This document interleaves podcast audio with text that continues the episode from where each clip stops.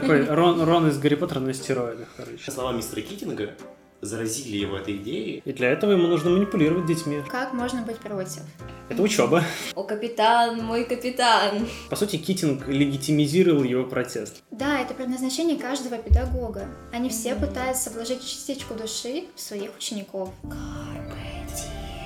Да, вот, именно. Да. На нашем языке кайфуй Кайфуй. от всего. Кайф ты поймала, тебе всегда мало. Знаете эту песню? Всем привет, друзья! Вы слушаете наш подкаст о культуре «Пакет с пакетами», и сегодня у нас рубрика «Киноклуб», где мы обсуждаем кино и делимся своими эмоциями. Сегодня мы поговорим на тему очень интересного фильма, это «Dead Poet Society». Давайте так, начнем с того, что это фильм про молодость. Он про жизнь, которую каждый из нас испытывал и испытывает сейчас. Если говорить про конкретный сюжет, то все начинается с того, как мы видим э, 1 сентября в американской частной школе, мы видим новых студентов. 50-х годов. Они сидят в большой красивой аудитории, их приветствует 1 сентября. Дальше они посещают уроки и в том числе знакомятся с главным героем, ну, од- одним из главных героев, профессором, а, который преподает им иностранный язык. Профессор Китинг. Да, Разве он иностранный язык он преподает? я тоже думала, что он преподает литературу, ну, то есть зарубежную, как вот у нас в Мгм. университете, но на самом деле он педагог английского языка. Подожди, он Не. педагог по профессии, он преподавал литературу. Нет, Нет, нет, нет, он- в английском, господи, э, извиняюсь за душнилство, в Америке, уже- в Англии, на Западе нет предмета по литературе, как такового. Мгм. У них есть только английский язык, например, Где как они изучают и культуру, грамматику, да. и культуру, и Мгм. литературу. Мгм. И да. Поэтому да, все верно. Но не по иностранному языку, а по английскому. Ага. Изначально он предстает нам как довольно странный такой персонаж, который, Который- называ- просит называть себя не мистером Китингом, а «О, капитан, мой капитан», Да. что вызывает кучу как бы вопросов у самих студентов и у зрителей. Но в дальнейшем мы понимаем, что к чему вел этот персонаж. Само А его появление в фильме уже о многом говорит. Вот Саша Мгм. подняла этот вопрос, я тоже за- задену. А, Если все остальные педагоги говорили, так, все, садимся, пишем конспект, первую главу открываем, а он сразу прошел со свистом мимо класса, вышел из кабинета, зашел обратно и говорит, ну чего вы, пойдемте? Далее он своим способом начинает вести а, урок. То есть он не просит открыть учебник на какой-то странице. Он просит открыть учебник, чтобы вырвать первую страницу. Да, но до этого еще очень важно, он знакомит своих э, ребят Мгм. со студентами прошлых лет и просит присмотреться к ним в глаза. Прислушайтесь, что они вам говорят. Да, вот, именно.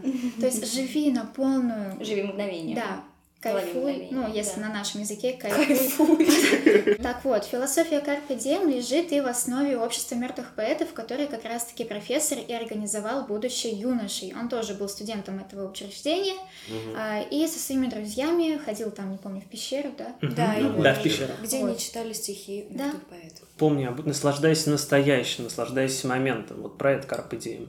И в конечном счете про это весь фильм. Собственно, этому и учит э, Китинг своих студентов. Он не хочет, чтобы они а, мыслили в рамках стандарта, в Мгм. рамках традиций. Он учит их инакомыслию. Да, он учит детей нонконформизму. Что вообще никак не пишется с той концепцией учебного за- заведения, в котором они учатся. Абсолютно не вписывается еще бы. Да. Например, Нил, а, еще в начале фильма, отец говорил о том, что он должен поступать в мед, ему это не очень нравилось, он Мгм. хотел а, поступить в театральный и заниматься именно актерством. Но отец не принимал эту позицию. И именно слова мистера Китинга заразили его этой идеей. Мгм. А, Эти слова о том, что нужно ловить мгновение, буквально заставили его а, бросить э, наставление отца, который он слышал всю жизнь, и пойти по своему пути. То же самое касается других ребят. Они Мгм. почувствовали себя живыми. И это та самая компания мертвых поэтов, она заново ощутила свою жизнь. Они стали по-настоящему свободными.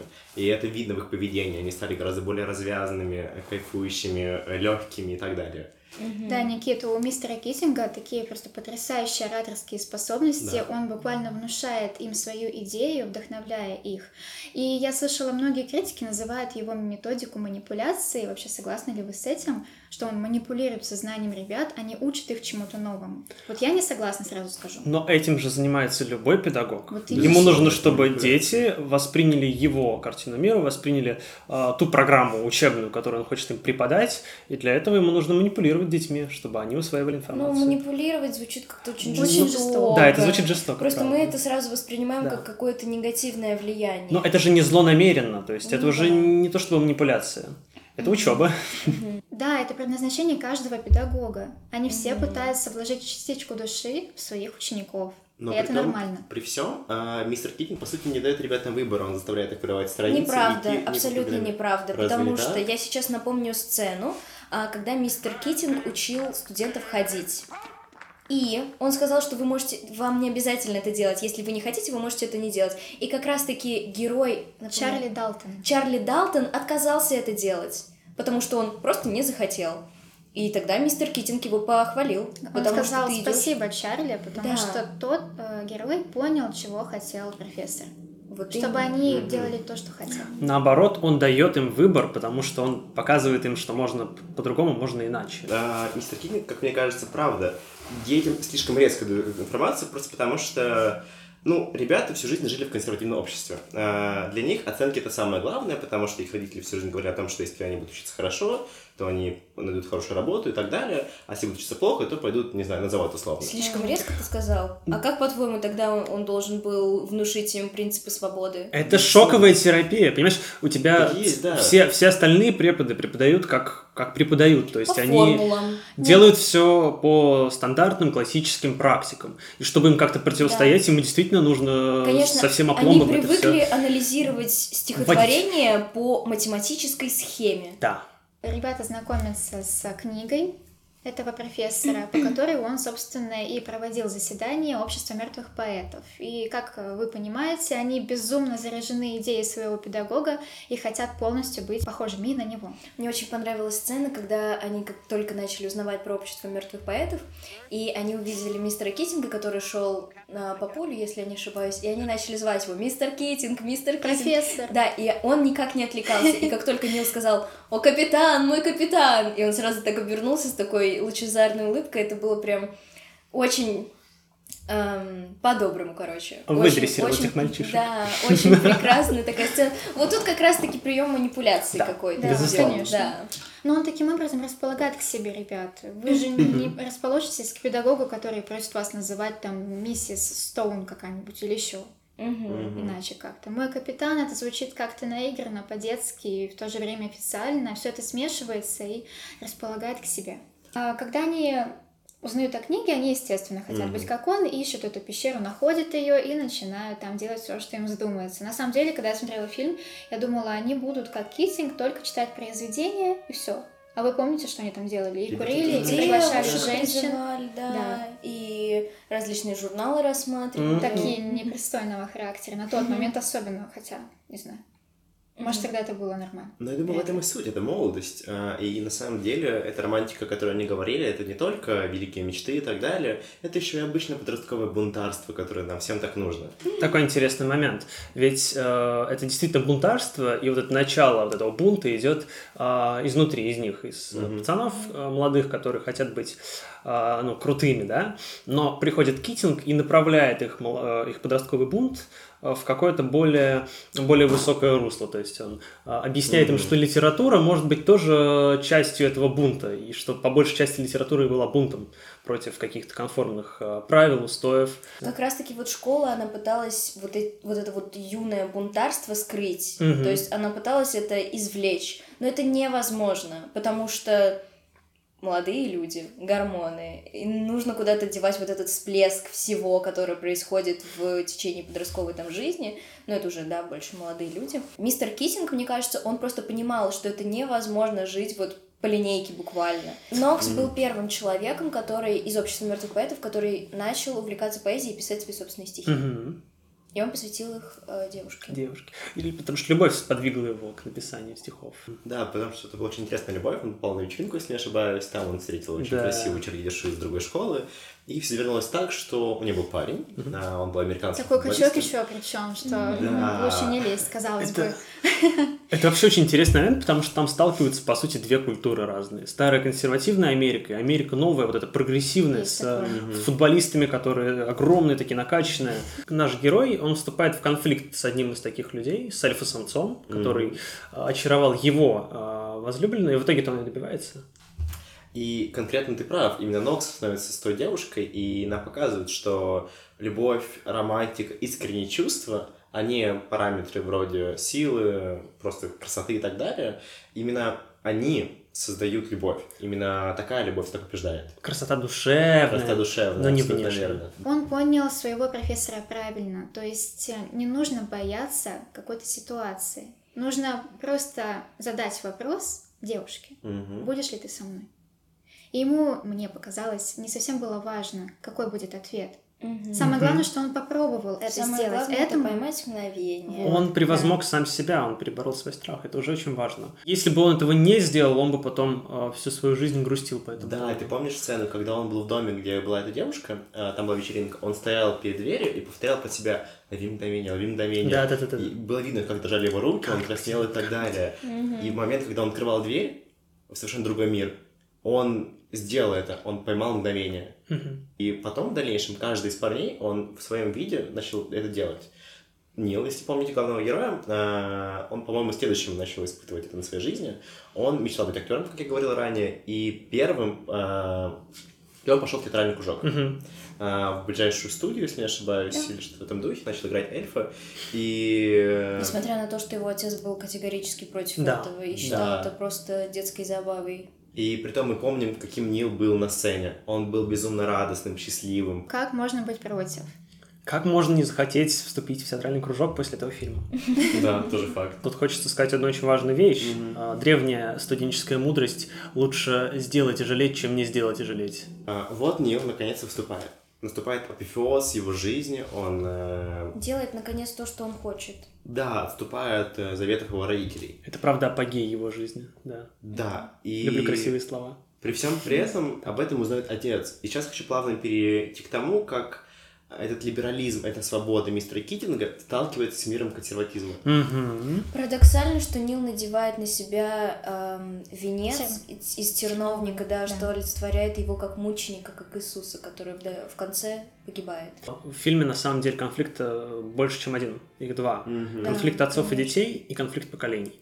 И это два параллельно идущих конфликта, которые в итоге создают особенную, совершенно особенную а, картину, которая позволяет понять всю комплексность этой проблемы. Да, Потому что есть. проблема на самом деле очень большая. То есть консерватизм, строгость и порядок, или расслабленность, бунт и прогрессивизм. Вот это начинается с того момента, когда э, мы видим сцену, где мистер Китинг э, обедает за столом с другим преподавателем.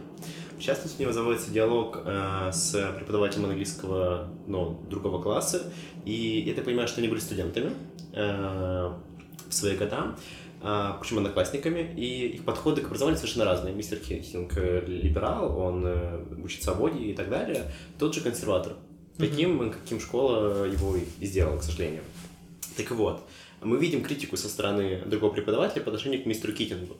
Угрозы о том, что его могут уволить и так далее за его странное и грубое поведение. И это первый конфликт. Это как бы одно поколение, но при этом э, разница в мнениях. Ну и, разумеется, конфликт между отцом Нила и самим Нилом. И вот наши герои, получается, они в центре этого конфликта, Мгм. и очень важно, кто как себя повел. А, вот если тот герой, у которого была сюжетная линия с девушкой, Мгм. он понял своего профессора правильно, то Нил, мне кажется, нет. Почему? Думаешь? Да, он начал эм, бунтарствовать, собственно, как и Чарли Далтон. Им необходимо было посмотреть на ситуацию под другим углом, чему и учил их профессор. А что, по-твоему, должен был сделать Нил? Не идти к своей Сложно мечте? сказать. Отказаться от того, чего он всю жизнь мечтал, и жить по той э, указке, которую Слушайте. мы трактовали его родители? Признаться честно, Я считаю, что Нил поступил абсолютно соразмерно тому, что им советовал Китинг. Я с тобой солидарна. Но тем не менее, а, помните сцену, я немножко забегу вперед, когда он взял пистолет и в себя выстрелил? Да. А разве он не мог сбежать? В плане... Да. Я же говорила Нет, не мог. это. Нет, он не мог Он этого не мог сделать. сбежать. Он не мог этого Подождите, а сделать. почему он не мог сбежать? Потому что тогда были другие рамки, тогда а, было другое отношение к родителям. Мы, если сейчас мы можем себе позволить просто взять и уйти и сбежать, там, да, некоторые наши а, ровесники могут себе Ну это да, позволить, Часто то тогда, друзья, это невозможно было. Пос- об- обратите внимание на то, как он обращается со своим отцом. Он называет его сэр. он относится к нему как к командиру, как к генералу, но не как к отцу, которого действительно можно назвать папочка. Китинг э, хотел, чтобы Нил попробовал научить своего отца смотреть на различные ситуации под другим углом. Вот символичная как раз сцена, когда они встают на стол. Но Нил не послушал, и он соврал при этом еще Китингу. Когда тот его спросил, ты поговорил со своим отцом? Да, да, он там э, немного там взбесился, но разрешил мне выступить. На самом деле этого диалога не было. И в этом ключе мы понимаем, что по сути Нил самый мечтательный персонаж, и он даже мечтательнее и амбициознее, чем сам мистер Китинг. Потому что если мистер Китинг пытался как-то рационально решить конфликт, то Нил буквально жил своей мечтой. Мы этого мало замечаем, но правда, его самоубийство — это правда кульминационный момент. И Возможно, мистер Китинг, если бы его мечты не исполнились, он подался бы обществу и так далее. Но именно Нил, именно в нем была самая горячая сила. Он был настолько воодушевлен своей идеей, да, что был готов даже себя убить. И в этом сам персонаж, в этом суть общества мертвых поэтов. В том, что... Они мертвые. Клуб 27, напоминаю. Да, факт. Но опять же, жить ужасной, скучной жизнью, консервативной и так далее, либо умереть. То есть получается, если Выбор вот у каждого. вас такая ситуация возникнет, то вы что выберете вообще для Жить себя? самой скучной жизнью для тебя. Или жить максимально вообще классно, кайфовать от жизни, но умереть там в 27 лет максимум. Коротко и классно. Коротко и Коротко и классно. классно. Ну вот тут Ладно, ты что, не согласна? Надо подумать. Знаете, что я заметила? Что во всех э, там каких-то литературных произведениях или в кино у нас есть главный герой и есть герои его отражающие. Вот у Нила, например, есть герой, там, Нокс Оверстрит тот же, да?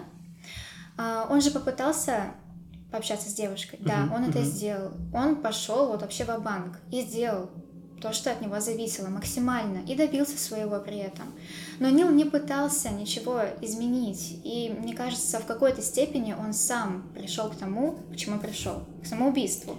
Может, фильм таким образом дает нам понять, что есть люди, которые приспособлены к бунту, а есть люди, которые к бунту вообще не приспособлены. мы видим, как э, отец контролирует всю его жизнь. У Нила никогда не было мгновения с самого детства, когда он делал то, что он хотел.